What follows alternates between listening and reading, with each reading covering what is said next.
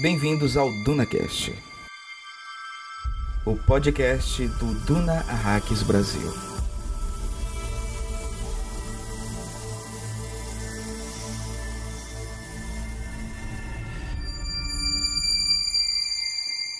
O aumento da produção e o aumento da renda não podem sair de sincronia em meu império. Eis a essência de minha ordem. Não pode haver nenhuma dificuldade na balança comercial das diversas esferas de influência. E a razão para tanto é simplesmente porque assim o ordeno. Quero enfatizar minha autoridade nessa área. Sou o consumidor de energia supremo deste domínio e continuarei a sê-lo, vivo ou morto. Meu governo é a economia. Decreto-lei do imperador Paul Moadib.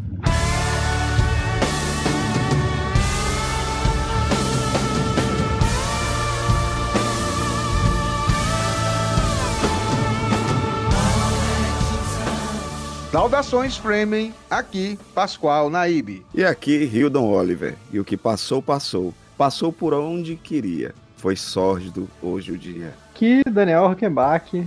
E eu digo uma coisa, a trama se intensifica. Bem-vindos a Arax e bem-vindos à segunda temporada do DunaCast. O DunaCast vai ser o podcast que irá analisar detalhadamente todos os 25 capítulos do livro Messias de Duna e suas 254 páginas.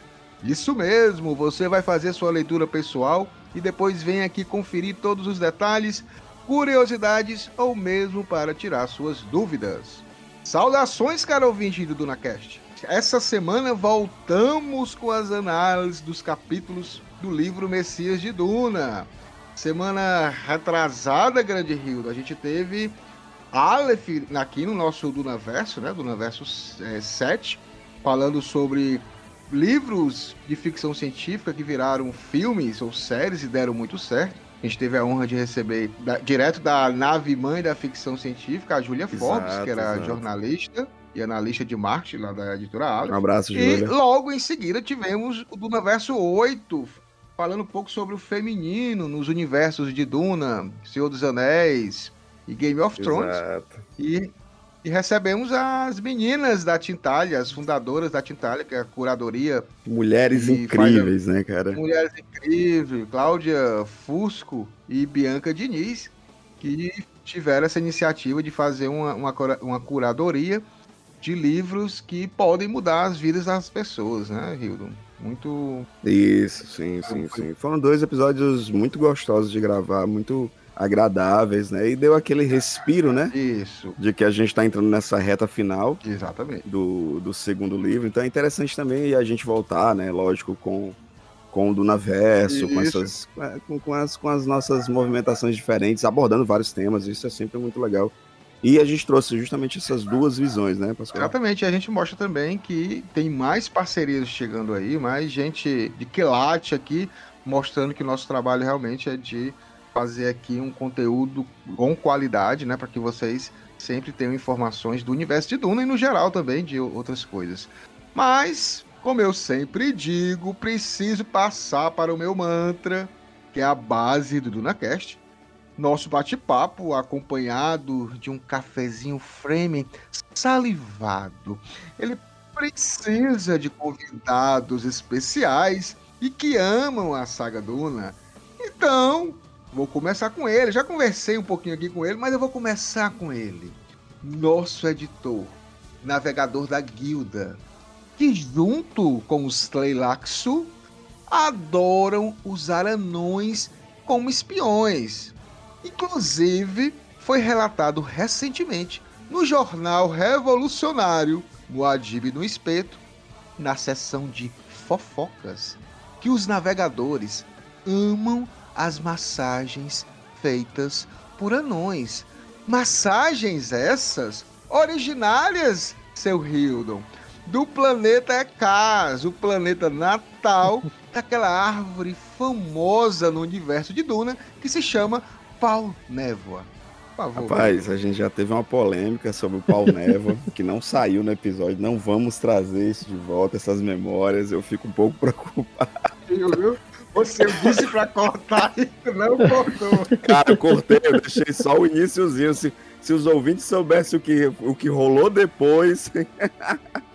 eu cortei só. Eu só deixei o início. Mal, mal, é porque você não se lembra do pau neva. Gente, com massagem, inclusive gosto de massagem. Não sei se de anões, né? Esse capítulo agora vai ser bem estranho, né? Mas é, é legal o Pascoal trazer né, essas, lembranças, porque ele não queira ficou até. Eu mesmo eu fiquei assim, poxa, a gente falou no, no capítulo passado, né? Só que já tivemos dois programas e tivemos essa semana sem programa, e eu peço desculpas, viu, gente? Eu tive mal esses dias. Tranquilo, tranquilo. Mas.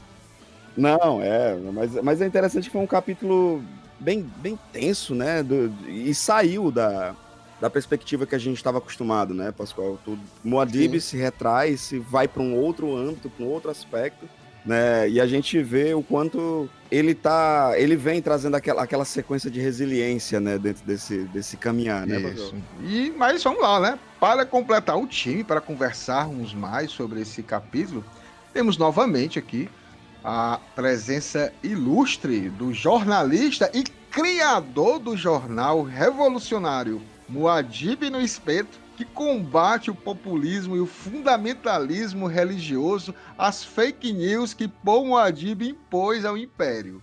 Por favor, Daniel Rockenbach. Pois é, gente. E agora, o que o Hildo até comentou aqui, o Dona Cash anterior lá, que falou do capítulo anterior, é a trama vai se intensificando, o negócio vai ficando shakespeariano. Vou tomar a liberdade de citar o Shakespeare aqui no Hamlet, né? The plot thickens a trama intensifica. A coisa vai ficar daqui para frente é uma espiral até chegar no, na grande catarse desse Messias aí, que foi, que o Riddle falou no último programa, fabricado, né? Um Messias que não é natural, né? Exatamente. Ó. Feitas as devidas apresentações, a gente vai fazer aqui, já comentamos um pouquinho, mas a gente vai fazer uma breve recapitulação, já que a gente teve agora dois Dunaversos em seguida, do episódio 16, que foi o Templo de Alia. Grande Hildo, lá no. E, e, também Daniel, lá no, no Templo de Alia, que foi o episódio 16, né? No capítulo 16, eu queria só colocar alguma coisa rapidamente, porque ele acaba sendo um complemento desse capítulo 17, né? Que a gente vai. Até a, a questão inicial aqui, do excerto inicial 17, ele acaba também, em alguns momentos, tendo muito de coincidências, ou não, né? Não existe coincidências, com o capítulo 16, quando o Paul, né? Ele aqui no capítulo 16, lembre-se que ele estava indo para se encontrar com Otemi, né? No capítulo 16, ele estava sendo. É, ia se encontrar com um guia, e lá ele primeiro ele teve que passar pelo templo de Alia, por toda aquela questão é, cerimonial, ele assistiu junto com com todos os, os, devotos ali ao lado, mas uma das coisas que ele sempre colocou nesse capítulo era a questão da propagação da burocracia, né? Que ele falou que é, surgiu no Império uma espécie de funcionário público religioso, né? Que, que ele, e na grande maioria das vezes costumava ser um convertido, né? Então ele fala um pouco dessa questão da questão das pessoas se aproveitarem da questão política e econômica. E aí é fácil você mudar de fé para poder você estar no poder de determinados é, centros de, de, política, estatais e tudo mais. Então ele faz esse, esse, essa pequena reflexão. E a gente lembra nesse momento que o Paul ele está lá junto com, com a galera, com os fiéis, assistindo a apresentação da Alien. Em determinado momento, o Paul tem inveja né, das pessoas, porque ele nota que as pessoas estão tendo algum tipo de revelação naquele ritual que a Alia faz. E ele não tem, né? Ele é, é o Hidden, ele é aquele palhaço, como é o nome daquele palhaço que o Alan Moore colocou em Watchman, né?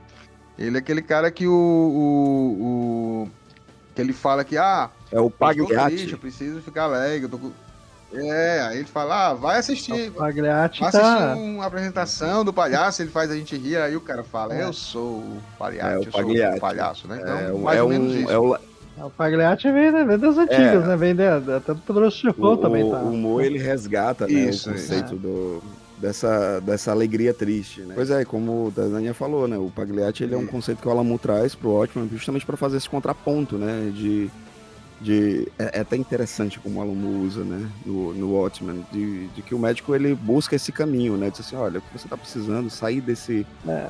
desse túnel que você entrou, né, você precisa de paz, tranquilidade, você precisa rir. Vá, o, o palhaço Pagliatti, ele tá aqui no, na cidade, por que, que você não vai assistir e tal, sair dessa depressão? E o palhaço olha e diz, doutor, é. eu sou o Pagliatti, né, então é uma alusão poderosíssima com o próprio Paul, né, que ele é o imperador, né, é. cara? E, tipo, é todo, todo mundo buscando e dizendo: olha, a gente precisa. Por que, que você não busca os ensinamentos de Moadib? Por que você não busca a palavra de Moadib? É. E ele olha e diz: Sou eu, cara. Exato. Eu sou o Moadib, né? É, ele é o Messias ali, né? Ele é o Messias que está sendo cultuado e está ali, no, é. né? Ele queria estar tá cultuando, né? Ele não queria ter esse peso nos ombros, né? Essa cena ali é, é muito emblemática, né? Mas eu acho assim que o, o, Hazir leva ele pra Alia. Eu acho que essa, essa, esse capítulo ele, quer mostrar assim, tipo, olha o que a Alia tá virando pros seus seguidores. Você é o Messias, mas olha a Alia, olha o poder da Alia. É. É, e tá confortável com esse poder. Porque isso aí vai ser importante lá pra frente, inclusive, né? Nos próximos. É, é, é até o que a gente tava conversando, né, Pascoal? Porque, assim, apesar de Alia ser, ser essa, essa. Como é que você, você até adora, adora dizer os termos, termos a, a Daenerys dela, né? Tipo, a Meretriz Virgem, né? A Meretriz Virgem. apesar de todos esses ensinamentos e esses. E, que ela carrega na, na sua memória genética, né? Como esse computador bizarro, hum. intergaláctico ao mesmo tempo quanto ela tem uma vida é. fácil, né? Até as relações, a relação dela com, com o Momoa, né? O nosso, o, o nosso Hate, o, hate. O, o, nosso hate, né? O nosso Gola. Hate. É, e ele passa muito isso na cara dela, né? Pela primeira vez ela tá sendo menosprezada, né? E ali, pela primeira vez, a gente tem esse vislumbre de quanto ela se sente confortável nesse lugar de adoração, né? E isso vai ser importante mais pra frente, né? Isso é, é, é uma ah, construção muito, muito mais pra frente. vai desembocar em outra coisa.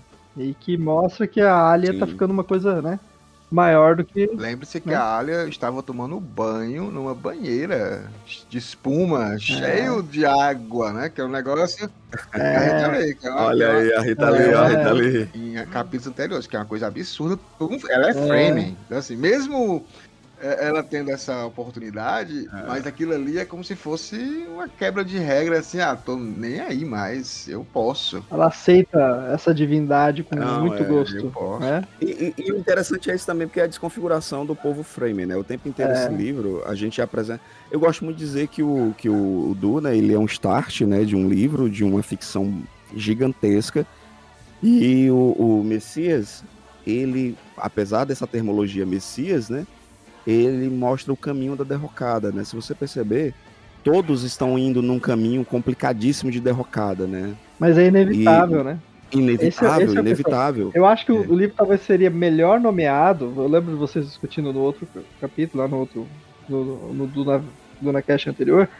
Essa questão do nome, do Messias, né? Talvez Santo Louco, é, que era o tipo, né? É, original seria muito mais adequado a isso, porque ele, ele como o Hildo falou até no, no episódio, o, é um Messias, né?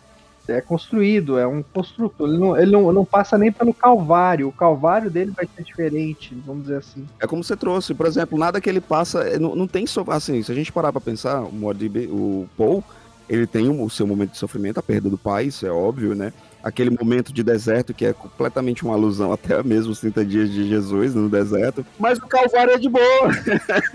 Não, é, o primeiro livro é total com o Messias, né? Agora o Calvário. O Calvário, assim, eu acho que o, o, o, a proposta do Herbert é sempre discutir essa coisa oracular no Messias. O quanto o, o oráculo, essa coisa de você poder ver o futuro, cega a sua visão.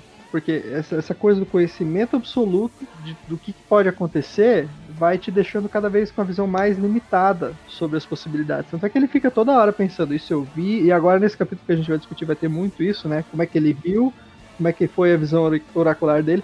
E nesse, isso. do, do, do anterior, ele fala da experiência oracular que os Fremen vão ter na, na, na, na missa da Alia. Sim. E ele não teve nenhuma visão ali, não teve nada. E aí ele sente até que a Alia tá fazendo aquilo para provocar ele, que ela sabe que ele tá ali. E aí ela fica também irritada que ele tá ali. Aí fica aquele climão assim.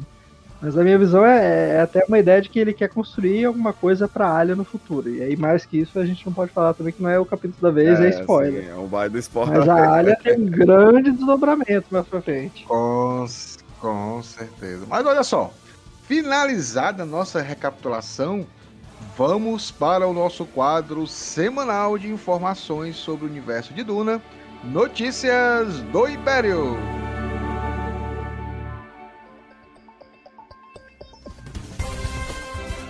Boa noite.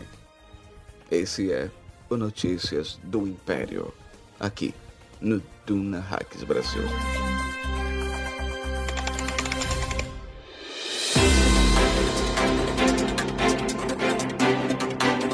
Grande Hildo e Daniel, estamos aqui né, no nosso Notícias do Império.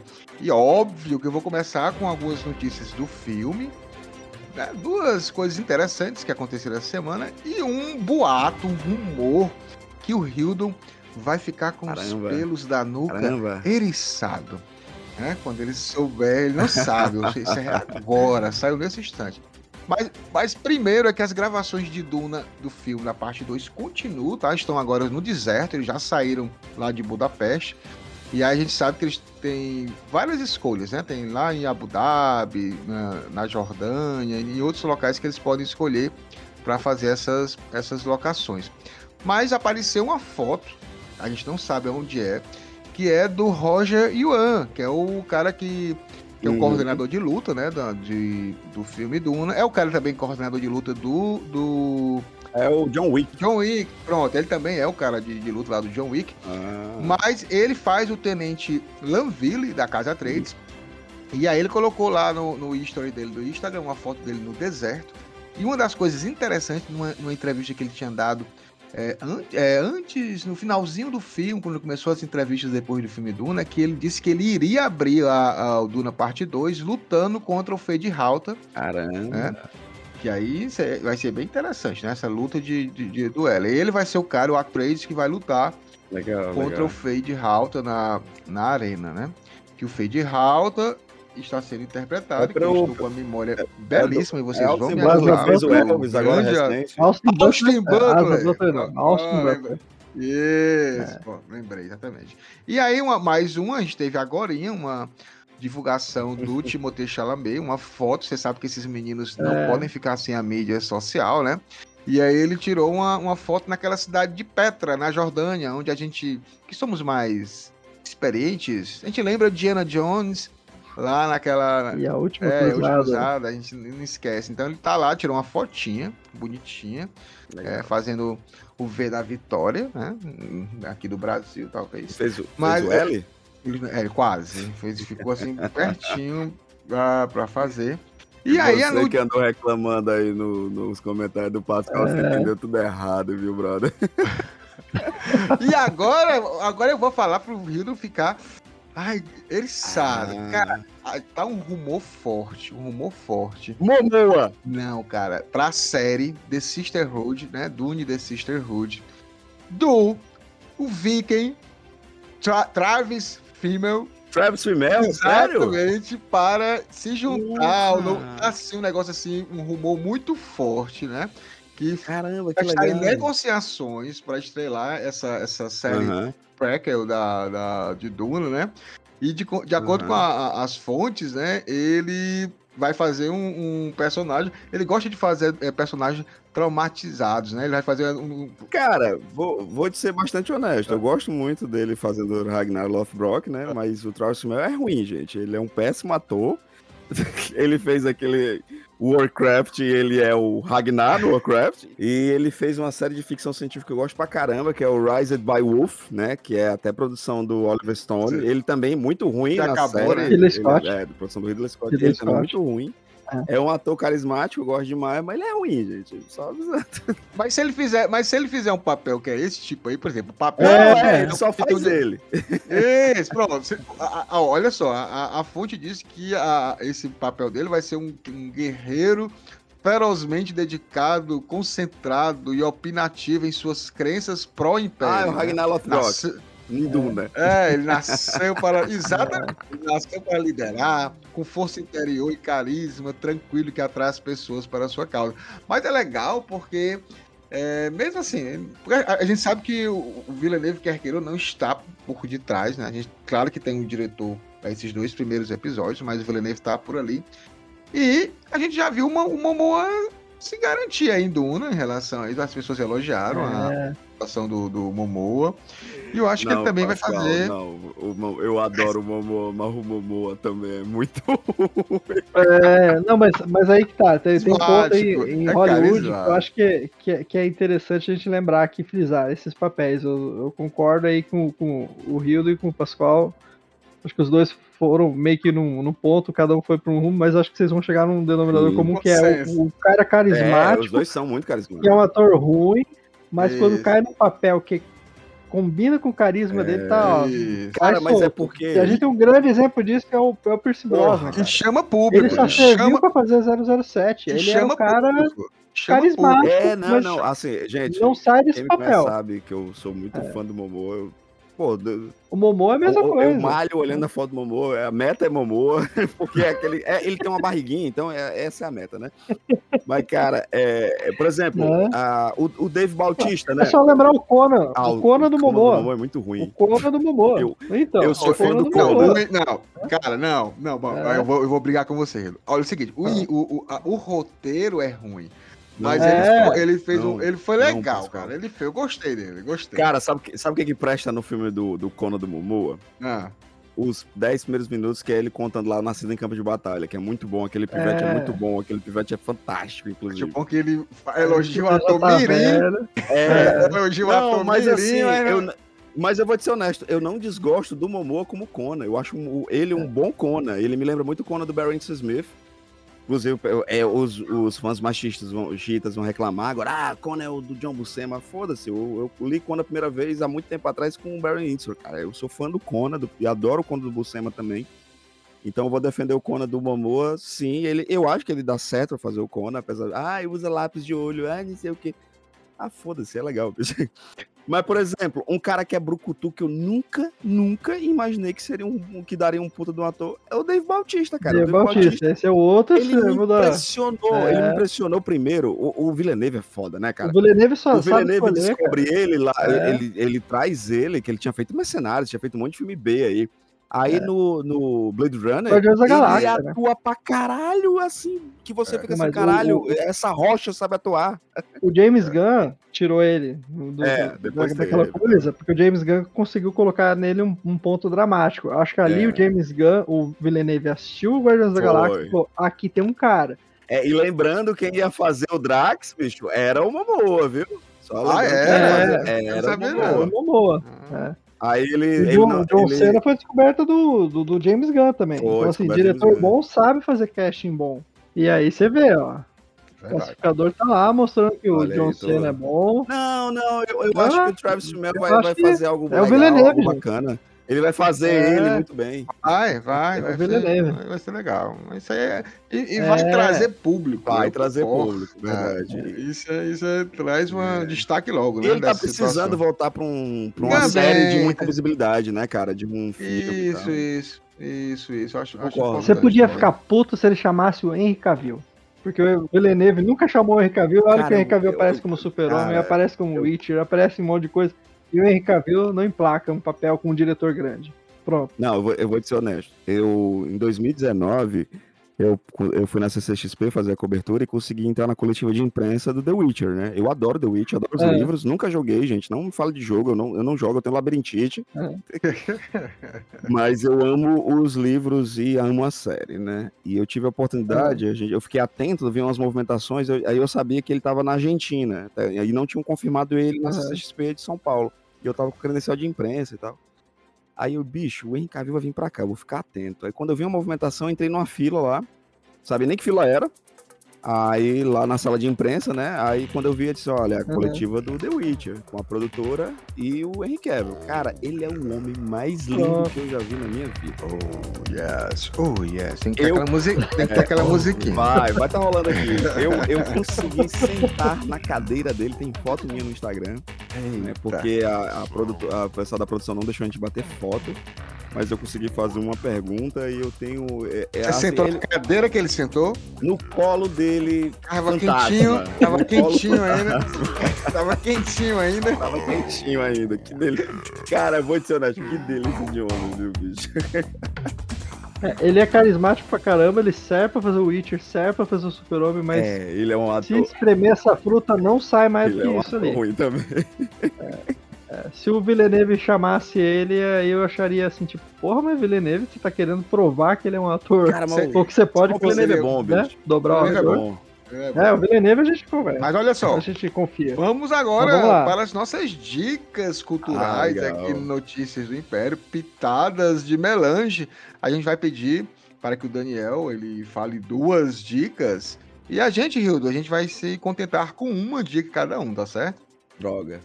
Vamos lá, vamos lá, Daniel. Começa por você, convidado.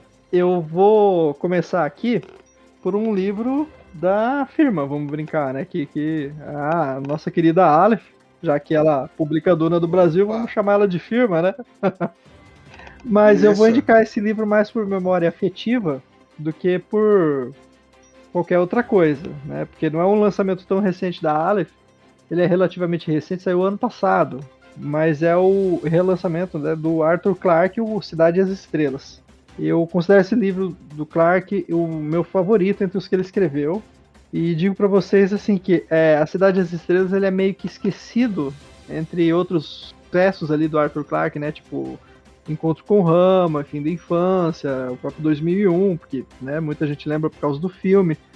Mas o, eu considero A Cidade das Estrelas o melhor romance Sim. dele. Eu acho que é o livro que mais desperta aquela sensação de maravilhamento, curiosidade, né, que ele, que ele tem. E ele escreve uma, uma, É quase que uma sequência espiritual do fim da infância. Ele, se ele mudasse uma coisa ou outra no final do fim da infância, ele poderia ter incluso esse futuro do Cidade das Estrelas, né? E né, nesse livro, o futuro ele é uma coisa muito distante do que a gente tem agora, né? A humanidade é contado, né, no livro que a humanidade conquistou as estrelas e aí, quando encontrou um grande adversário, ela se retraiu e se refugiou na Terra, na última cidade, que foi uma criação do, da humanidade para tentar proteger o que sobrou da espécie humana contra esse adversário, que é a cidade de Diaspar. E aí, em Diaspar é uma humanidade controlada, que nasce in vitro, né, que vive por mil anos, cada ser humano. E aí, cada ser humano é uma espécie de como é que eu vou dizer, volta para o banco de dados e renasce daqui a 100 anos, 200 anos, mil anos. Então ninguém é novo ali em, em Jaspar. As pessoas estão sempre renascendo em ciclos e vivendo esses ciclos de mil anos. Mas a cada período obscuro, assim, de centenas de anos ali, alguns milhares de anos, aparecem pessoas uh, atípicas, que são os únicos, que são os primeiros gerados naquela geração. E aí começa a nossa história, acompanhando um único, que é o Alvin, o protagonista, que vai guiar o leitor pela, pela história, né? E aí a gente vai descobrir mais sobre esse futuro. E a gente vai descobrir que, por exemplo, todo mundo nessa cidade, toda a humanidade, fica vivendo experiência de realidade virtual. É o que ele descreve, o Arthur Clarke, lá em 1950, é uma coisa muito próxima da, da realidade virtual. Tá, tá mais próximo até do holodeck lá de Jornada nas Estrelas, né? E mal sabia ele que hoje isso seria uma coisa até discutida, né? O Clark sempre estava muito à frente do tempo dele. E aí é, as pessoas vivem alienadas e entorpecidas nesse estado de, né, tipo, sempre prazer constante, todo mundo se divertindo e tal. Só que o Alvin, por ser único, ele tem algumas peculiaridades. Uma delas é querer sair de Diaspar. Ele querer saber o que, que aconteceu, o que, que tem lá fora, né? E esse senso de maravilhamento, assim, essa coisa do do encantamento que o Clark faz muito bem, por exemplo, o encontro com o Rama, quando eles vão explorando a, a nave, que eles vão entrando, que também saiu publicado aqui pela. relançado pela Aleph, né? E a Cidade das Estrelas tem esse senso de maravilhamento, assim, que você vai ficando maravilhado a cada etapa que o Alvin faz, né, para fugir de Diaspar, que todo mundo tem medo pelo condicionamento do, do, dessa civilização humana, que é meio que humanoide até, as pessoas não são mais tão humanas como a gente conhece eles não têm unhas, não têm cabelo, são umas pessoas meio esquisitas, assim, pelo que ele descreve, são compridas e, e muito magras, né? e perderam toda a tonalidade da pele. Mas eles não têm habilidades. E aí ele vai descobrindo esse mundo exterior, ele consegue sair, e aí as coisas vão, vão acontecendo de um jeito assim que o leitor vai ficando cada vez mais curioso. Tipo, o que, que tem ali depois? O que, que tem depois dessa, dessa porta? Tem uma porta assim perto do final do livro, assim, que ele não abre e que ele nunca mais vai visitar, e você vai ficar pensando, puxa, mas o que, que tinha lá do lado de lá dessa porta, sabe? Então é um livro maravilhoso. Nunca vou me esquecer quando eu cheguei pro pessoal da Ala e falei, ó, vocês estão publicando todo o catálogo do, do Clark, vocês têm que conhecer. Eu mandei lá pra Luciana Facta, na época ela ocupava esse cargo que acho que a Juliana Forbes está agora. A Forbes. É a Júlia. E ela, eu mandei para ela Cidade das Estrelas e eu falei, ó, esse é o livro do Clark que vocês têm que colocar, porque se vocês publicaram o Fim da Infância, vocês estão publicando Encontro com o Ramos, estão né, fazendo nova edição 2001, tem que sair esse livro. E na época tava na Devir. E aí ela ficou maravilhada com o livro, que não conhecia. E aí eu lembro assim que a galera ficou assim, tipo, poxa, mas o que a gente vai fazer? A gente tem que esperar, uma hora vai voltar. E agora finalmente saiu pela Alice. Então é um livro uma memória afetiva assim que eu tenho de, de, foi um dos primeiros livros do Clark que eu li e que assim é um livro que é muito bacana sair pela Aleph porque eles meio que juntam daí a, a, os melhores livros do Clark. Não, né? e, e, eu assim para mim a, a, escrita do Clark é tão, é tão é, flui de forma tão legal assim você vai lendo e você quer saber mais quer saber mais ele é muito muito cativante. É... Mas antes de a gente ir para a tua segunda dica é, eu queria saber, Hildon, grande Hildon, eu queria saber a sua indicação. Aí a gente volta pro, pro Daniel, pode ser? Isso. Pode, claro. Não, tranquilo, tranquilo, tranquilo. Cara, eu quero indicar aqui pra galera é, um negócio. Eu sou completamente apaixonado pelo, por, por tudo que o Guilherme Del Toro faz, sabe? Eu, eu acho ele um diretor genial. Eu fiquei muito triste com a saída dele no projeto do Hobbit. Eu acho que se ele tivesse mantido a direção em dois filmes, como ele assim queria, teria sido fantástico, teria sido incrível. Infelizmente aconteceu o que aconteceu e a gente tem aqueles filmes esquisitos, né? Mas recentemente entrou no catálogo da, da Netflix né, o Gabinete de Curiosidades de Guilherme Del Toro. Cara, são oito episódios com essa pegada de antologia, né? Onde ele aborda o horror, o inominável, né? De, um, de, uma forma incrível em cada história. Algumas histórias são meio esquisitas e essa é a intenção mesmo, né? E outras, para mim, são primorosas, com um elenco muito bom. É, inclusive tem lá, tem lá o Rupert Green, né? Que fez, que fez Harry Potter. Tem o Ben Barnes, que fez o Príncipe de Caspian. Aparece até o Crispin Clover, cara, que é o pai do Marty McFly. É. Eu disse assim, cara, esse, esse brother não envelhece, vai pra porra, sabe? E é um puta de um ator, né? É, não, ele é um puta de um ator, Crispin cara. Clover ele, é um. Ele quase foi coringa do. É, ele faz muita coisa. Ele faz muita coisa independente e tal também, né? É. São quantos episódios? Cara, são oito episódios. Oito. Tem. É, tem.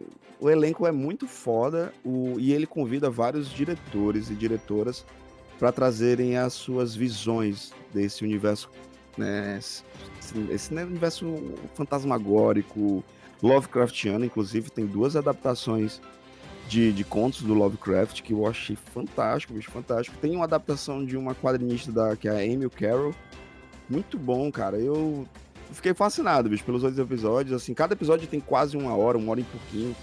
Então eu assisti como se fossem filmes mesmo, né? Então tá disponível na Netflix. Vejam, e amem Guilherme Del Toro. Nós vamos então para a segunda dica do Daniel Rockenbach. E aí passa para a minha dica final, que a minha dica é de uma situação, de uma obra, mas é uma obra dupla. Vamos lá, Daniel, a sua. Bom, a minha segunda dica é o box de filmes do, da Versátil, o clássico sci-fi do leste europeu.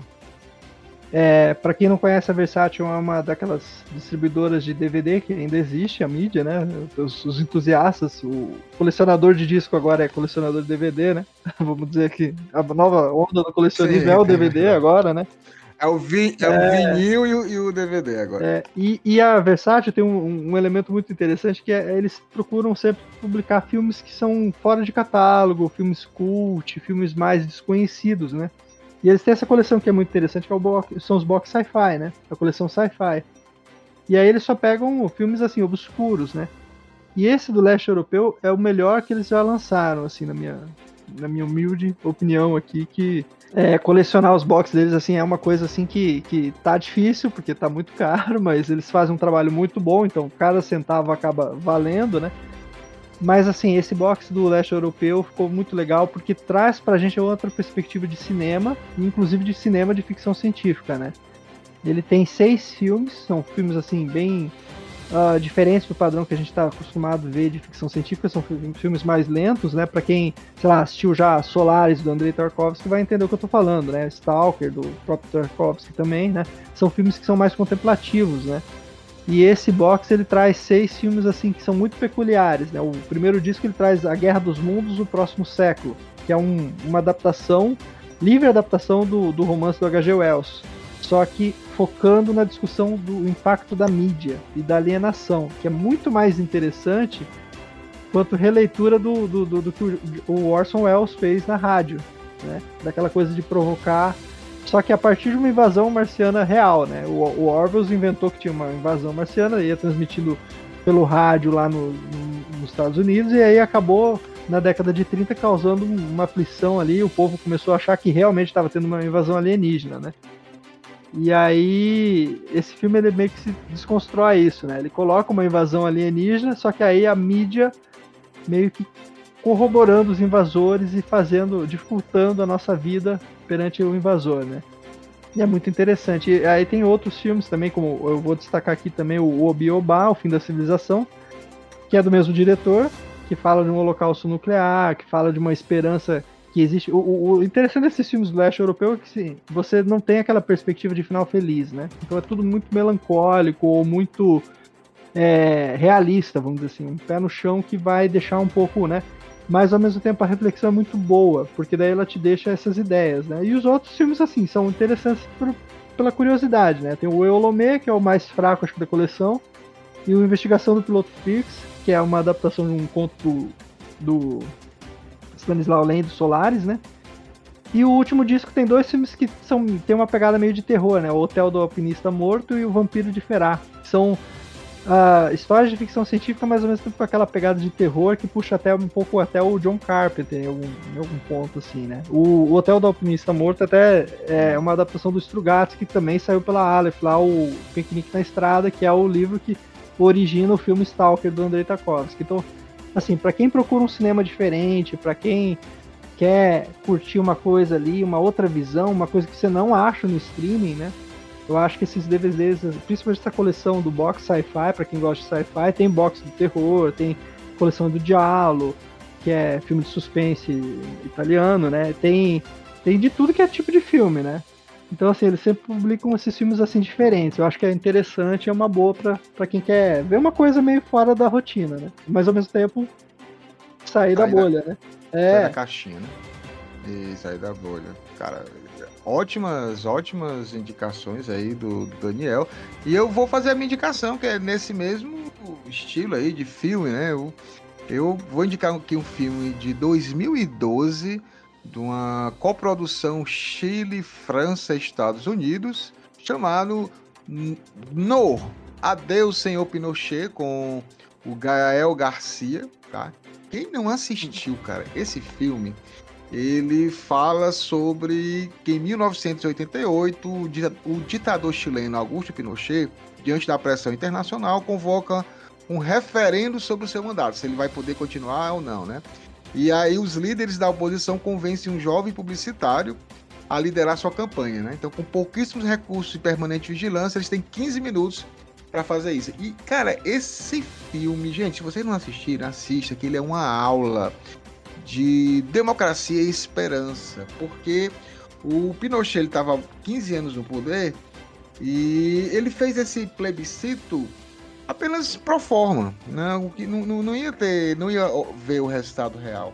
E ele colocou esse programa de 15 minutos pro governo, dizendo que sim, continua o governo e não, não continua.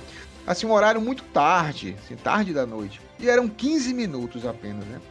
E aí, em 15 minutos, a toda essa, essa oposição a esse, esse ditador ela tem que a, acertar a linguagem, né? E é muito legal que a galera que estava sendo massacrada, ela queria que, que eles mostrassem as torturas, né? E o cara era um publicitário que ele não. Ele, o pai dele tinha sido perseguido, mas ele tinha se afastado da, da política. Ele não queria saber de política, era um publicitário. E ele falava uma coisa muito interessante: é sofrimento não vende. O que vende é dor. É, o que vende, aliás, o que vende é felicidade. Nós vamos vender felicidade. Então, pra galera que tava sofrendo, era uma loucura ele fazer um programa de 15 minutos onde tinha coisas engraçadas, que a pessoa ficava rindo. Né? E, não, mas não é pra rir, nós estamos sofrendo. Isso, isso, isso, não, isso não vende. Isso não vai, não vai fazer com que o povo fique do nosso lado.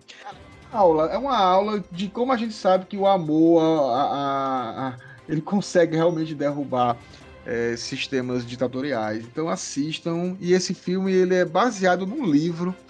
É, o nome do livro é O Dia em que a poesia derrotou um ditador. É uma é, que é a mesma coisa, a mesma história. Tem algumas mudanças, obviamente.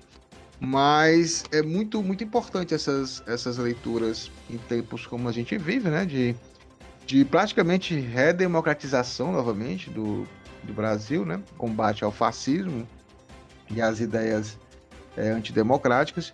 Então leiam e assistam que vai valer muito a pena, ok? Então a gente já deu todas as nossas dicas aqui do quadro Notícias do Império, Pitadas de Melange. Vamos finalmente para a análise do capítulo 17.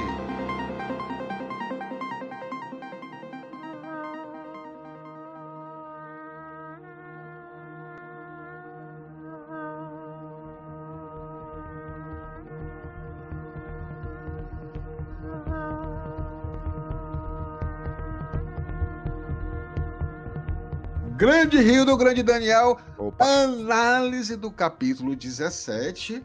Né? Importante capítulo, a gente está chegando assim no momento tenso daqui do, do, do, nosso livro, né? Tá chegando nos finalmente. E a gente começa.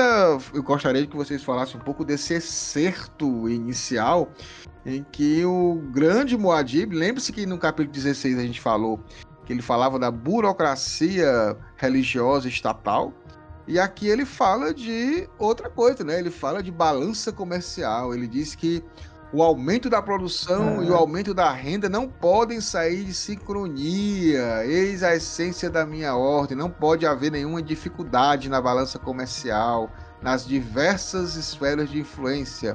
E a razão para tanto é simplesmente porque assim o ordeno. Quero enfatizar minha autoridade nessa área. Sou o consumidor de energia supremo desse domínio e continuarei a sê-lo vivo ou morto. Meu governo é a economia. Parece o Paulo Guedes. Por favor, fale um pouco. Cara, é engraçado a gente acompanhar esses excertos, né? que é impressionante o quanto do, no primeiro livro a gente acompanhava os excertos de, de Írula, né? Isso. E Írula dava voz a Muad'Dib. A tua né? personagem Só... favorita. É, não é minha personagem, para com isso.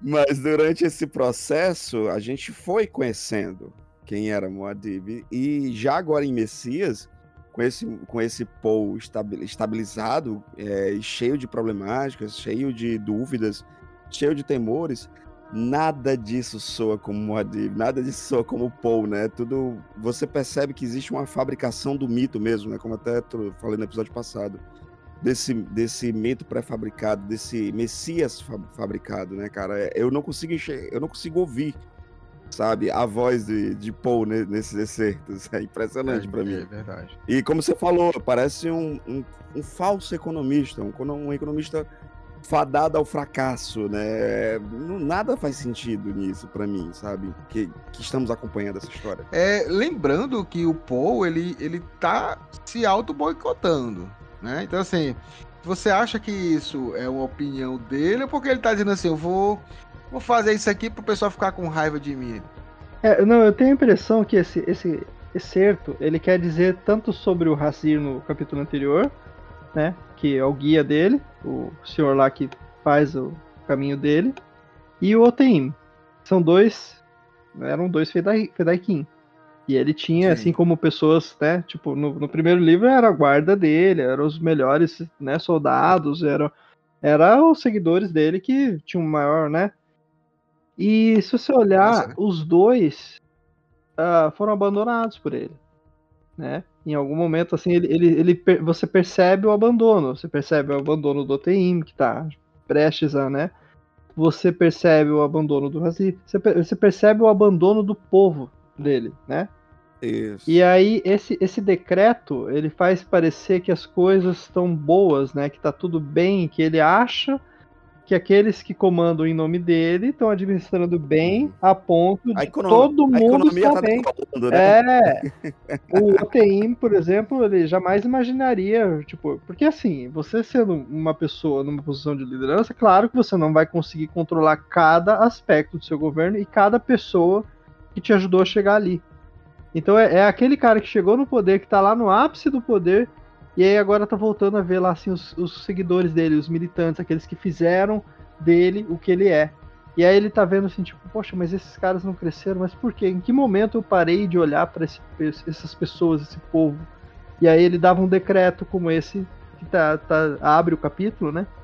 Que, que fala disso, que a economia, que tudo prosperar no nome dele. Como é que eles estão ficaram abandonados, né? Porque é uma sensação de abandono quando você vê o OTM, é uma sensação de abandono.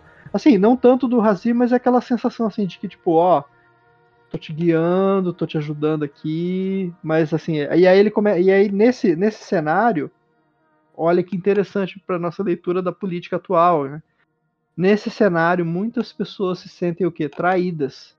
E aí essas pessoas Isso. traídas podem ser os traidores que ele vai discutir nesse capítulo, que a gente vai Não, ver, e, né? E fora isso que a gente teve, é. né, né, Daniel? A gente teve isso no passado, em capítulos é. passados, né? Quando a gente teve o acesso realmente a esse, a esse framing que se sentiu traído. Os conspiradores, né? Esse, Exato. Faroque. O Faroque, Faroque ele, é, ele é o principal ponto que a gente consegue ligar é. justamente é. a tudo isso, né? É o cara que Ué, eu tava. Até ele fala, né? Ele fala isso com muito pompa, né? Moadib se sentou nessa almofada, né? é. né? E ele disse assim: eu participei da luta, eu participei da revolução de Paul, de Moadib, e eu não tenho nada, é. sabe? Cadê o que me foi dado por direito, que disseram que eu tinha direito, né? Pois é, e aí, então... e aí você vê esses personagens assim nessas situações, aí você começa a pensar, poxa, o Paul demorou demais para perceber que ele não tava, ele foi se alienando. Né? Lembra no, no começo vocês uhum. falavam, né? Até antes de eu participar, eu lembro de vocês falando sobre a alienação do Paul, do, do, dos Fremen, do, de como o modo de vida Fremen, né? E ele vai se alienando tanto desse modo de vida que ele vai ficando distante das pessoas. E aí ele fica. Sim. E quando ele se reaproxima, ele percebe. E aí ele percebe que o oráculo, que foi tudo que ele apostou, não vai salvar ele. É, é, é essa a melancolia dele. Para mim, a melancolia que vocês falam lá, até da situação do palhaço, para mim é aquela coisa, a melancolia do Paul de perceber que o oráculo é uma muleta. E que é uma muleta que, se tirada dele, ele não é uhum. nada. Ele não virou nada, ele, ele se esvaziou. E aí ele percebeu os seguidores dele abandonados, é, é uma forma de, né, dele ter essa, essa coisa, total, assim, total. Essa, essa visão, esse, esse vral, vamos dizer assim, da realidade que ele, ele mesmo lutou para que se consolidasse. Só que assim, você não vê o ódio do ETIM, né? Você vê assim, tipo, Isso. uma espécie de reconhecimento, assim, tipo, mas não fosse o Paul, não fosse o Moadib, nada disso teria acontecido. O próprio, né? o próprio, o próprio Razir também. Razir, né, o guia, isso, ele fala, quando era azul. Lembre-se quando era o Zul. Mas é inter... isso, ele, ele, ele tá ainda assim com, com, com o Paul. Agora é interessante que nesse capítulo é, ele tem muita é. simbologia, né? Então quando a gente vê aqui quando o Paul é deixado lá nesse local, né, que é, ele já tinha visto, né, nas suas visões, mas ele fala assim, né, tem aqui, é o brilho fra fraco de um solitário globo suspenso da iluminação pública no fim da rua fornecia luz suficiente para mostrar que se tratava é. de um beco sem saída. Assim, é a, é vida, a vida do, do, do Paul, Paul, né? É um beco sem saída. Beco e quando ele, o oráculo. E quando ele chega lá, ele, ele sente o, o, o, cheiro, né, de que ele fala de odores fétidos a liberar no ar noturno, quantidade de umidade obscena. que beirava é. perigosa, obscena. E a gente lembra dessa questão do cheiro ruim no capítulo 3 do Messias de Duna, na página 42 do livro, em que ele fala, quando ele vai conversar com a Írula, e alguém deixou uma mistura de especiaria uh, ficar ali de, com um tapete, e aí ele fala, foi obrigado a conduzir a entrevista com aquele cheiro ruim no ar, incapaz de se esquivar da uhum. superstição frame, de que os cheiros ruins pressagiavam catástrofes. Então a gente aqui começa, começa um capítulo, ele no beco sem saída, e assim o Frank Herbert escreve nada, não, à nada à toa. Então ele fala aqui de nada. nada à toa. Então ele fala de odores féticos. Então coisas ruins estão para, para acontecer. E o, o Paul, ele vai, ele diz, ah, eu, eu tô me vendo aqui, né? Eu tô, eu tô aqui. Ele começa, como você falou, sobre a questão de, pô, o que foi que eu fiz com, com os frames, né? O que foi que aconteceu, né? E aí, meio que logo depois ele vê uma frame brigando com o marido, eu acho, dizendo que, que tinha deixado entrar o pó na sala, se achava que a água caía do céu, né? E logo em seguida ele tem uma tipo uma visão, né? Uma, uma, uma ele, se transporta para Cálada e aí ele se lembra de se ele recordou de como era uma tormenta lá, né? É, então assim é, é interessante essa. E, e, se vocês notarem nesse capítulo, e alguns algumas palavras elas são colocadas em letra maiúscula no meio da, no meio da frase, não é, não é de início, né? Então ele, ele fala família. É quando ele se, é. quando ele se lembra de Calada, ele, é, a família em letra maiúscula, então tá aqui. É, quando ele vê, começa a ver, ele também se lembra do futuro a pairar acima dele, né? Que é o futuro com, com F é. maiúsculo também.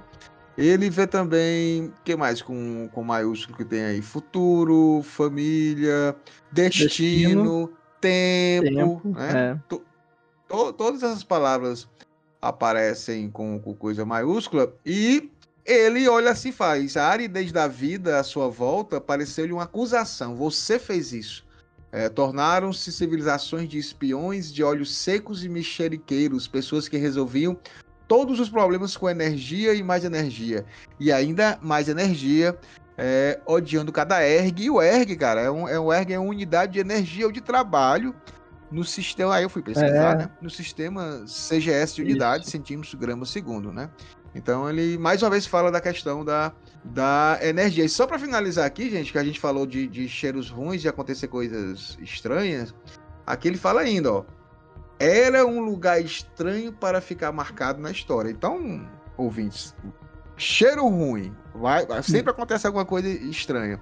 E aqui ele está avisando que vai ser um lugar estranho para ficar marcado na história, então vai acontecer alguma coisa. Vamos ver o que, é que vocês acham aí, Hildo e Rapaz. É, eu, eu, vejo assim que é, é difícil não dar spoiler. Né? É, é, a gente tem que segurar. Eu eu faço isso só pra vocês ficarem é, sem saber. Passo, Pascoal fica assim, né, tipo, hum, gente, cheiro ruim é, é, é, não, não vai dar certo, gente. Tá, tá, complicado, né? A gente já sabe. Né? Você não come algo que tem um cheiro ruim, já. É, o, o Frank Herbert, como o Pascoal falou, não escreve nada por acaso, né? Nada, essa essa sutileza nada. ali, né?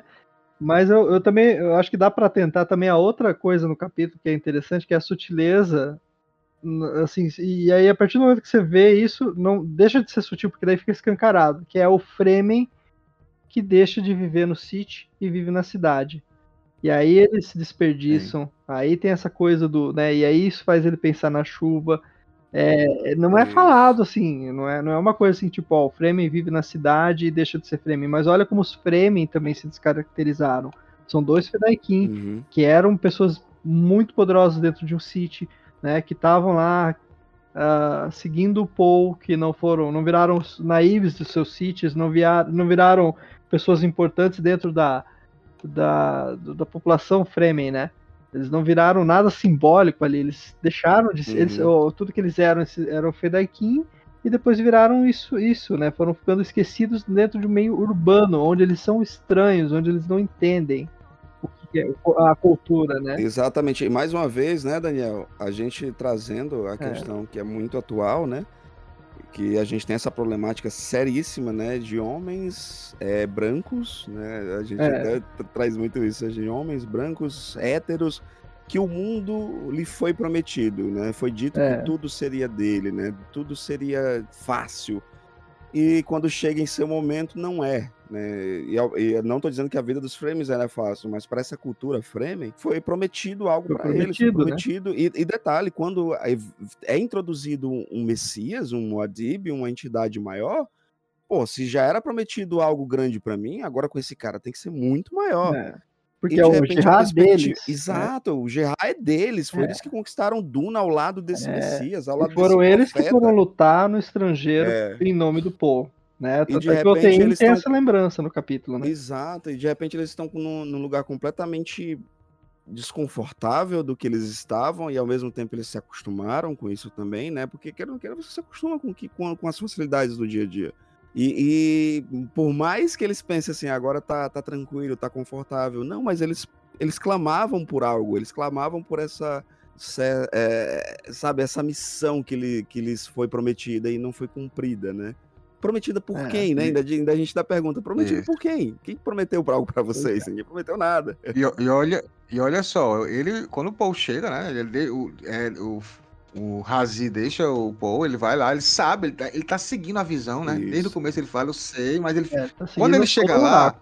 Exato. Quando ele chega lá na casa, né?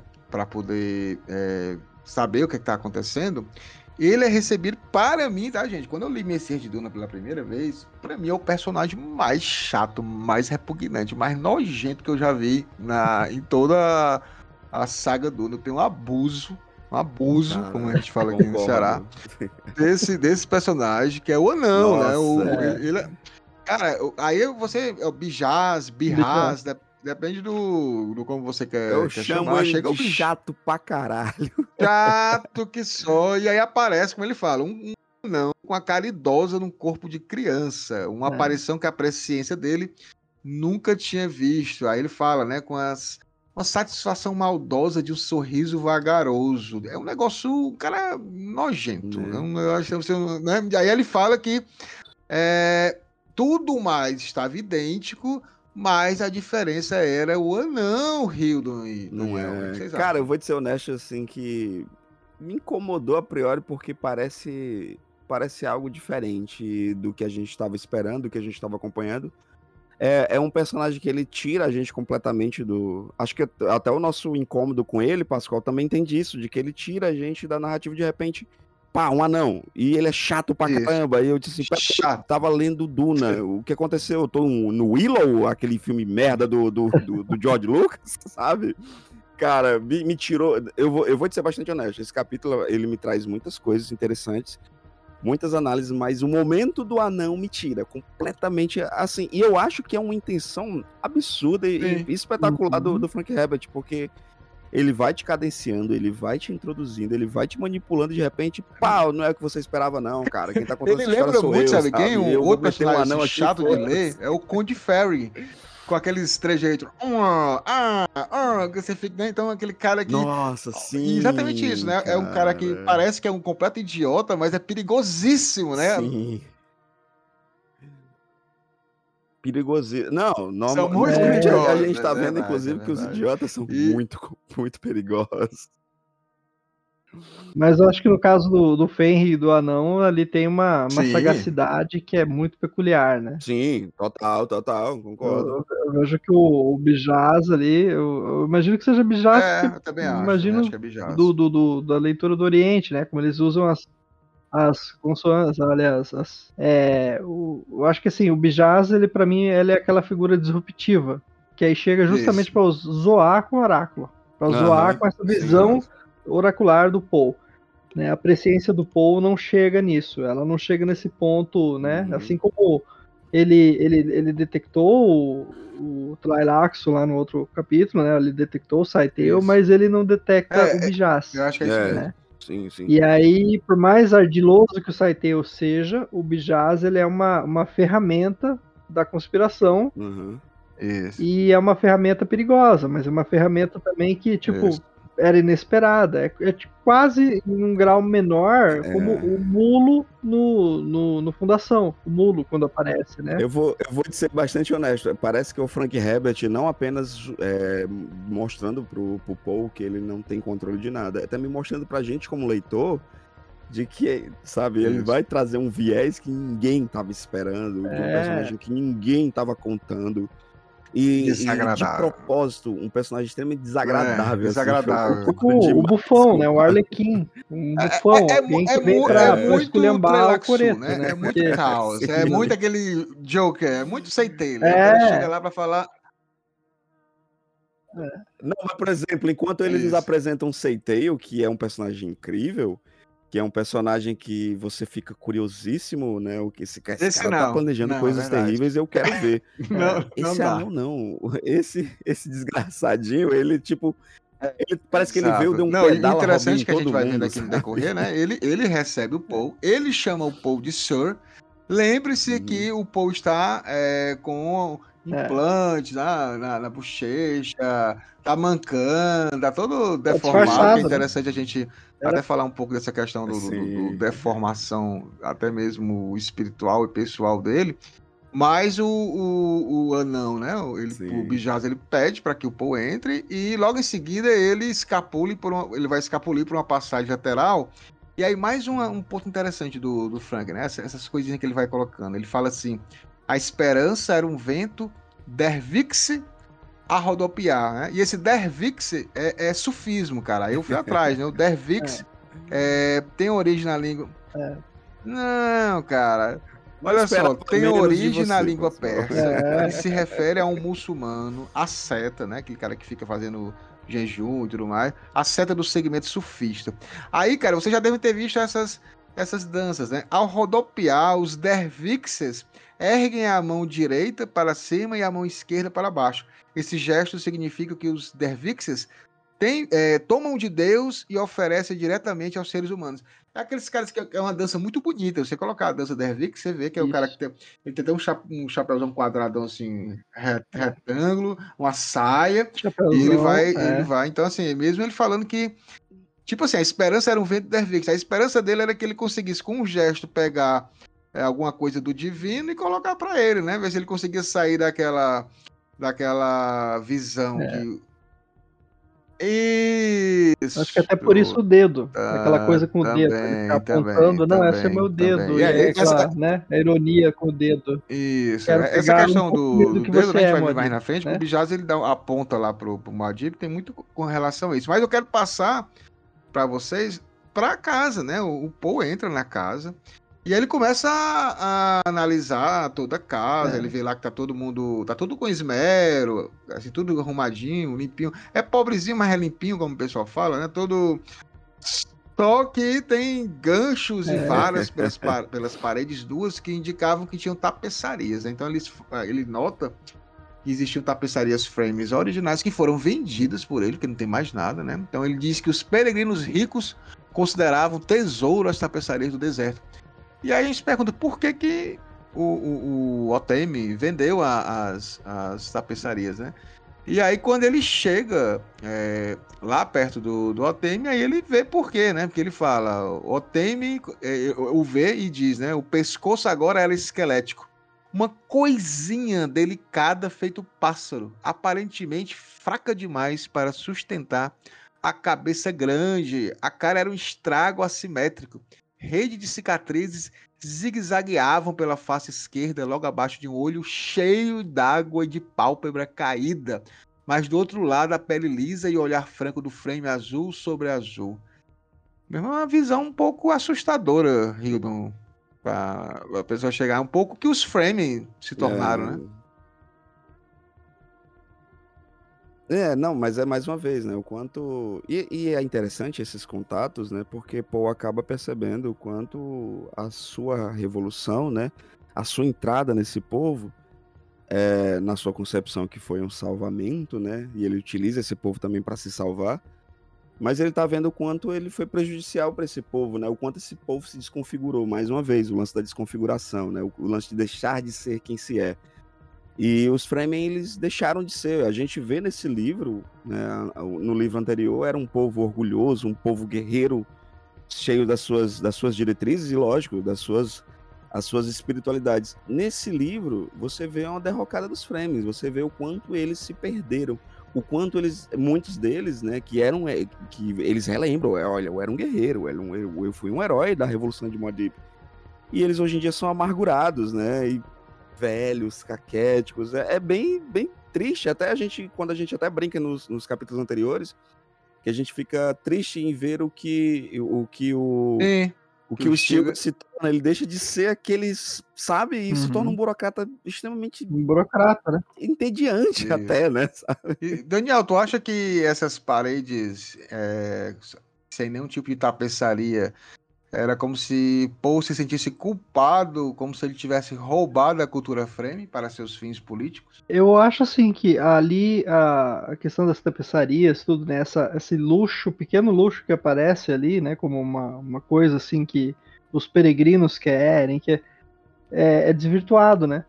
Tudo, uh, tudo que o Fremen está fazendo naquela cidade, ali os Fremen estão fazendo naquela cidade, é desvirtuado, né? Então, você pensar, por exemplo, se a gente especular aqui, né, em torno das pistas que o Herbert dá sobre esse, esse universo, né? É, os Fremen que foram liderar, sei lá, um planeta, assumir um feudo em nome do Paul, né? Uh, daquela sistema de governos que ele fala, né? Que coloca pessoas e o resto fica atribuição da pessoa. E olha que ironia, lembra um pouco até o Império de Star Wars, viu? A gente pensar, né, que o Império Sim. Star Wars no universo expandido e tudo, em Andor, que o, o Rio aí não quer ver, né? Show! Show de bola! Tem que assistir, tá viu, cada vez melhor. Tem um podcast, ó, tá tem um podcast do Página Cara, 12, eu, eu, eu... que é o, um portal de notícias argentino, é. que os caras fizeram um podcast lá, curtinho, mas fizeram sobre Andor, falando sobre como Andor tá fazendo referência aos povos originários da América Latina. É muito, muito Foda. interessante. Show, show de bola. Não, eu vou, é... eu vou, eu vou assistir. É, cheio, cheio, vergonha. É... Eu botei o primeiro episódio Não, do Eu, eu, eu, vocês podcast, gente. Eu, eu marco.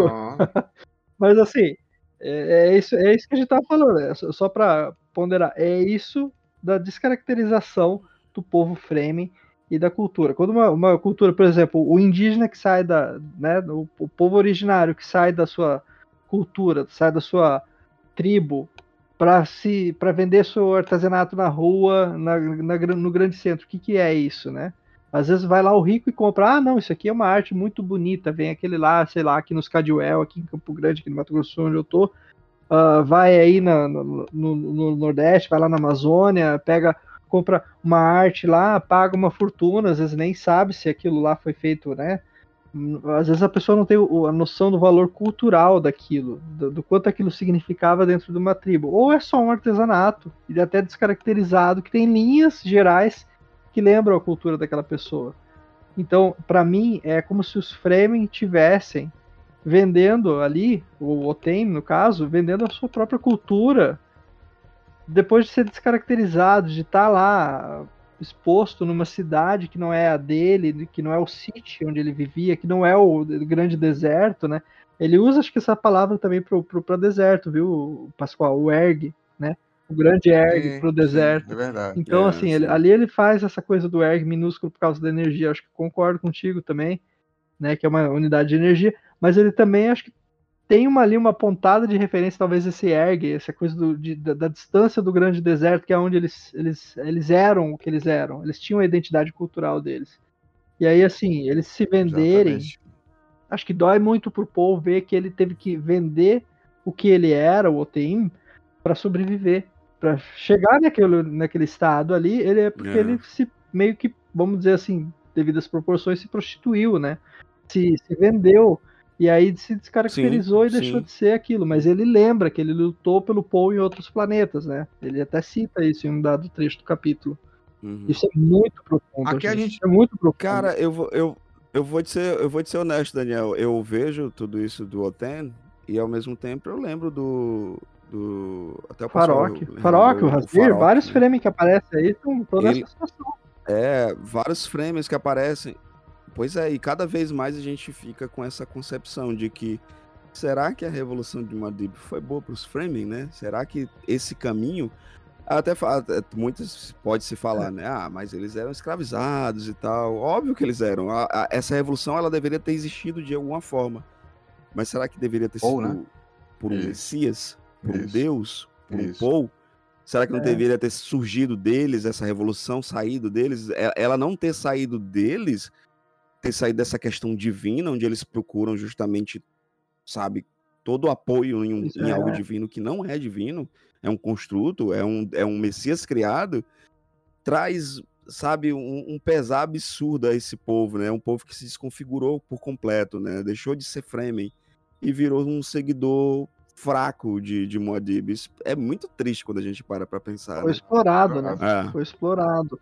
E foi explorado por uma revolução que era inevitável. É. É, é aí que tá também a genialidade da coisa toda, se a gente olhar em panorama, em perspectiva. Lá pra frente, quando a gente for discutir, sei lá, o Filhos de Duna, Uhum. o Imperador Deus de Duna, a gente vai olhar em perspectiva e ver tudo isso, tipo, olha, Tinha que era acontecer. o caminho, né? Não- Não, vou nem dar... É, É, tinha que acontecer.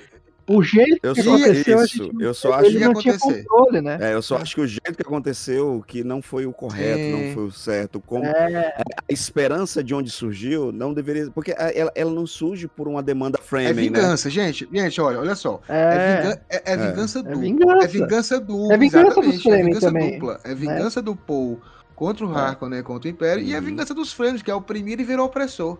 Então, assim, não adianta. Se você, é, se É. você constrói uma. É, o sonho do oprimido Se você- é virar opressor se ele Se não você tem não- uma. Isso. Mas, Pascoal, uma pergunta pra você. Você acha É. que Paulo isso- Freire, pô. Pô, Paulo Freire, é, viva Paulo Freire. Mas, Pascoal, vim- uma pergunta que eu quero fazer pra você, que você defende muito o. Paul, né? Deixa eu te falar, e se essa, revolução tivesse surgido realmente dos frames, se a vitória tivesse sido de um, de um guerreiro, de, por exemplo, o próprio Stilgar se tornando um líder militar absurdo, você acha que o imperador teria sobrevivido? Teria se mantido vivo? Não teria, porque os Fremen não teriam a questão política, né? Eles não, não ia ter. Só que, só que Exatamente. E as habilidades do Paul são muito peculiares, né? Não tinha como os Fremen produzir o Quiz de. Exatamente. Ou seja, eles, eles foram obrigados a entrar, eles foram obrigados a entrar num, num- num lugar que não é deles, que não- eles não sabem. Mas antes, é, vale lembrar que quem estava à frente dos Fremen era o Liet Kynes, era um outro estrangeiro. Né? No caso, o Liet Kynes não era estrangeiro porque ele nasceu é, Frame, mas o pai dele, o Pardo Keynes, foi o que iniciou. Uhum. Então, assim, o Frank desde já, ele vai dizendo, mesmo o cara que era ecologista, queria uma revolução pelas beiradas, aos poucos e tudo mais, ele também era um cara de do controle. É, é- é uma- o Frank Red diz que o Liet Kynes também é uma crítica a esse a esse pseudo é, ecólogo que diz que vai salvar Sim. tudo, que vai controlar tudo. Também, também, é- também é isso, né? Então, assim, ele, ele faz essas Tem dois pontos aqui, É, né? O missionário, missionário, eco- o missionário que não salvou necessariamente Isso. os indígenas, não salvou a Isso, América Latina, não fez. Isso. E o É, Messias. foi né? lá, mas. E o né? Messias que virou, E o, e o Messias. que virou essa, isso essa coisa. Então, assim, aí, aí- só para continuar um pouco aqui a- a- nesse capítulo, quando o Paul chega lá e aí ele tá preso nessa, nessa visão, que a gente também vai entender porque que ele tá. Que ele escolheu, né? Esse, esse oráculo, ele não consegue mais, mais sair. Ele encontra lá, o, como já foi falado, o Otemi, a Duri, que é a, a esposa do, do, do Otemi. E o, o Otemi, ele tá tentando avisar, lembrando que o anão é aquela. Aquele distra. É, é, é, é a ferramenta, O é o distra. distra que tá cheio de, de- dos nomes dos, dos traidores.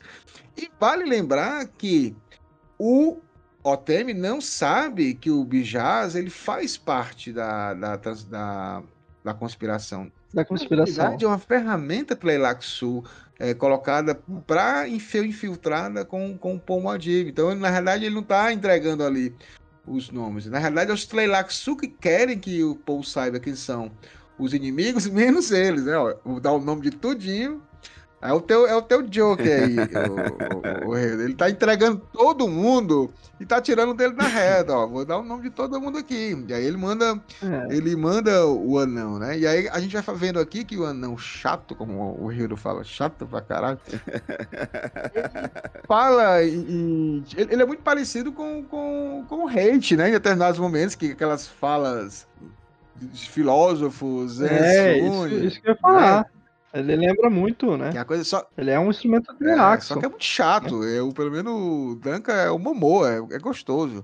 O- Sim. Esse cara é chato demais. E aí ele vai falando que o, que o ele não conseguiu ver o anão porque o, o anão estava sob a proteção de um oráculo. E a gente já sabe que é o Edric, né? Nesse, nesse Sim, momento. verdade. E aqui em determinado momento o, o Paul fala, eu me enganei em ter esperança, né? Que assim, tudo corria conforme ele estava vendo, só não o, o anão, né?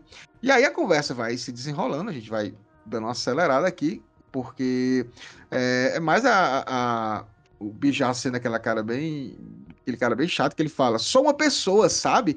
As pessoas têm muitas formas e tamanhos. Esta é só uma delas. A musculatura é Nossa, fraca, cara. mas a boca é forte. Não custa nada me alimentar. Nossa, Mas não, sai pastor, caro me preencher. Chato pra caralho, Esvazia. para. É esse cara que vai falando desse jeito que te irrita. Então é, é- é- é esse cara, né? De, de esperar. Muito É muito chato. chato. Agora sim, é interessante como ele, ele parece que tem um dom da presciência também, né? O Paul. Hum. Sim, É. que ele diz: vamos, vamos embora. Assim, vai acontecer alguma coisa. E ele quer sair dali de qualquer maneira. Ele, pu- ele puxa o povo pela manga. Vamos, vamos, vamos, temos que ir embora. Porque ele tá. Ele tá assustado, né? E o Feidaquim, ele entrega lá o. O, o Paul até fala: ah, vamos todo mundo, né? E aí o Feidaquim É. fala: não, não dá, pô. Os caras ali da esquina. O Faroque, ele sabe que a gente tá pobre. E aí a gente tá dizendo que veio um comprador do, do anão. Então não tem como a gente sair. Se a gente sair. Se sair, perde o disfarce, né? É, que sair pe- perde o disfarce, né? Então ele disse. Tanto que o Bijaz ele aponta o dedo, né? Tem hora lá que ele fica apontando o dedo, como o Daniel lembrou. Que também, viu, Daniel? Esse apontar o dedo Hum. também pode ser alguma coisa de apontar, é, apertar, alguma coisa, né? É. Tem- Também tem várias. Tem Eu não várias posso falar mais nada. É, não fala mais nada, não. Não, é, não, é. Tem Deixa muita. chegar o capítulo. Muita- E aí, no, no, no, assim, quase no finalzinho, antes dele sair, porque ele tem que cumprir todo aquele protocolo do oráculo, ele tem que fazer igual o que tá na visão dele, para que não aconteça uma coisa pior com a Shani, né? Porque ele já viu nas visões dele a Shani num fosso de escravo, né? sofrendo. Então ele tem que Uhum. seguir aquilo ali. E ele lembra do. Ele diz: cada minuto que me demora adia minha culpa. Ele lembra do hálito venenoso do verme é, que ele teve com a, com a Jéssica. Quando- A primeira vez que eles fugiram do Harkonnen, quando apareceu aquele verme gigante, né? Que ele sentiu o cheiro, da, o hálito venenoso do verme, né? Então ele pressentiu seu próprio verme a aguardá-lo. A urna do deserto, né? A morte, né? Sim. A- o- ali a boca do Sim. verme é a urna do deserto. Então a gente não sabe se ele tá vendo isso, se é só uma questão do Paul ser aquele cara emo, né? De mais. de- de- ser bastante. Ah, a vida não presta, eu vou morrer, né? Nada muda. Se ele tá sendo. Entre razões É, e emoções, a É, saída. exato, né? mais ou menos nessa situação. E aí, o Paul vai sair e no final ele fala assim: haverá um acerto de contas. E a, a última palavra dele, né, antes de, de sair. E ele ficou até meio assim, porque ele olhou pro, pro, pro, pro Otemi e, pô, é o cara que ainda tá sendo fiel a ele, né? Apesar de tudo, né? Uhum. Meio que ele fica é, meio triste. É, né? e, e, e o que é, é, eu acho que é o que é mais o que mais deixa o próprio Paul triste, né? Porque apesar de tudo, né, ele ainda mantém esse esse ar de é o meu Moadib, né, meu Messias, eu ainda tô com você. Isso, cara. E, e, e, pô, às vezes acho que o Paul deve olhar e dizer assim, por quê, né? É. Por que você ainda tá comigo? O que é que eu fiz? Ah, meu Deus, é mais ou menos isso. É, Mas olha só, é triste, é a triste. gente tá finalizando aqui esse mais um capítulo do, do NaCast, 17, Uhum. muito legal esse capítulo. O novo personagem preferido do Rio agora é o Bijaz, e tá aqui pra... Não mesmo. É, Então vamos para as nossas considerações finais.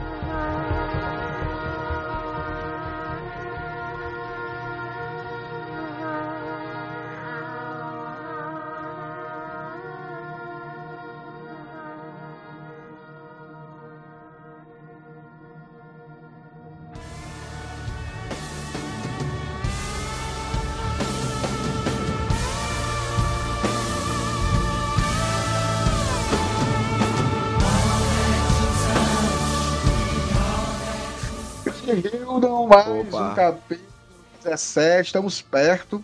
É, o, capítulo, o, o livro tem 25 capítulos, é, colocando o excerto inicial, tá?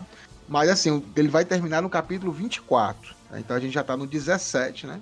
Então falta o quê? 18, 19, 20, 21, 22, 23, 24, 7. Capítulo, tô contando É. nos dedos, tá?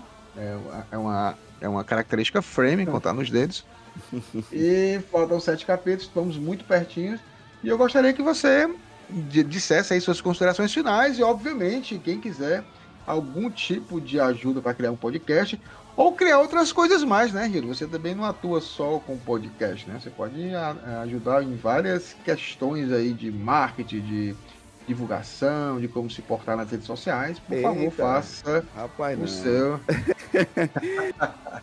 rapaz, assim, quem quiser é, contratar os meus serviços, né, de frila, chama, chama, me chama aí no Radiola Mecânica, né, o perfil no Instagram ou no, nosso Gmail, o radiolamecanica@gmail.com. Ou fala lá no meu pessoal, o arroba, arroba Hildon Oliver Arte, né? Que tem, faço ilustração, edição, né? E a gente vai encontrar sua identidade, a identidade do seu podcast. Ou se você, não, Rio, eu quero fazer, eu quero contar algumas histórias, eu tenho um roteiro, e a gente também trabalha com audiodrama. Então, precisar, a gente faz, né? E cadê o, também... tu... cadê o Twitter, Rio? Twitter. Não, eu vou fazer esse negócio. Vou fazer esse negócio. Um dia eu faço, um dia eu faço. Vai dar certo. E, gente, eu gosto. Esse capítulo, para mim, é um capítulo. Ele é uma quebra de paradigma, né? Uma quebra de, de contar essa história. De repente, eu sou introduzido a um personagem que eu não, não gostei de ser introduzido, mas que será de extrema importância para a narrativa, para o que vem, para o bem ou para o mal, e eu digo mais para o mal. Isso é, o fato dele ser desagradável é de propósito. O Frank Herbert ele não deixa nada assim à toa, né? É impressionante. E ao mesmo tempo é um, é um, é um capítulo triste, é um capítulo. Esse livro, ele para mim é um, ele é um livro de capítulos tristes. Melancólico. Porque. Melan... Pronto, melancólico demais, é. porque a gente vai percebendo a derrocada desse, desse Paul que a gente já enxerga ele como não sendo o Messias, como não sendo o Moadib, o, o, né, o, o grande líder desse povo. Não, ele é um líder perdido, quebrado, que foi construído e está sem, sem caminho, e está cada vez mais indo para esse caminho derrotado, sem, sem fundamento. É, é, bem. Pronto, acho que Daniel falou a palavra correta. É, são capítulos melancólicos e que são interessantíssimos da gente acompanhar também, porque a gente é, fomos apresentados uma epopeia, sabe, space opera fantástica, e agora a gente está sendo apresentado a derrocada de um mito, né? E, e os mitos eles, eles precisam ser derrocados, eles precisam ser destruídos. E quais os preços a se pagar, né, cara? Muito bom esse capítulo por nesse sentido, mas eu ainda odeio o anão. Perfeito. Vamos aqui às considerações finais. Mais uma vez agradecer aqui ao companheiro Daniel Rockenbach. Rockenbach, a gente teve que fazer alguns adiar algumas gravações, Pô, ele sempre é. está disponível obrigado, aqui. Daniel, Daniel, muito obrigado. O jornalista, que está sempre atuante. É o brinco que ele tem um jornal Moadib Respeito, mas, mas, ele, mas ele é realmente jornalista, tá, gente? Não, não, é, não, é, não é invenção. Então, Daniel, suas considerações finais e, e quem quiser seguir você, fique à vontade. E ele realmente quer colocar o Moadib no espeto. Oh. ah, eu, eu, acho assim, o Moadib tem que seguir o caminho dele. Tá, tá seguindo o caminho dele. Acho que a natureza cuida, né? Isso, fazer é. o, o, gola, né? é. né? Não preciso fazer porra nenhuma. Nada. Tá fazendo, tá fazendo, tá fazendo melhor por mim, né? é. né? Ah, eu acho assim que esse, esse capítulo é, é muito isso, né? Mas assim, voltando para considerações finais, né, para minha despedida, as minhas redes sociais eu já falei antes, né? Se quem quiser seguir meu trabalho ali, eu colaboro no programa chamado Assunto é Cinema aqui na rádio, que também é um podcast que a gente sobe lá, né? O programa apresentado pelo meu colega Cleiton Salles. Eu faço umas resenhas lá toda semana também, lá de alguns filmes, algumas séries. E eu tenho Sentinela Positrônica, que eu tô voltando bem devagar, assim, a postar lá no, ah, legal, no, no, no Instagram também. É, posto às vezes no, Facebook lá e no Instagram, então assim, é, não sei se eu volto com o blog, mas é outra rede que eu tô. E a minha rede pessoal, que é o arroba Daniel Rockenbach no Instagram, o arroba Rockenbach no, no Twitter. Eu sou muito mais interessante no Twitter, vamos dizer assim, se tem alguma coisa interessante para destacar aqui. Né? O, tanto é que o Instagram eu fecho porque né, é mais pros amigos, mas o, o Twitter é onde eu solto verba. Então, assim, ah, eu acho que é mais um motivo para convidar o Rildo pro Twitter, porque lá é onde a gente, né, Boa. né? Enquanto o Elon Musk não comanda a rede, a gente tá lá. A gente né? tem que aproveitar. É, a gente tem que aproveitar. E sobre esse capítulo, cara, eu acho assim, é, o Bijaz eu vejo ele quase como um Rasputin, né? Um personagem, um elemento assim, um Arlequim, né? Um, um personagem que tá ali para causar uma essa disrupção.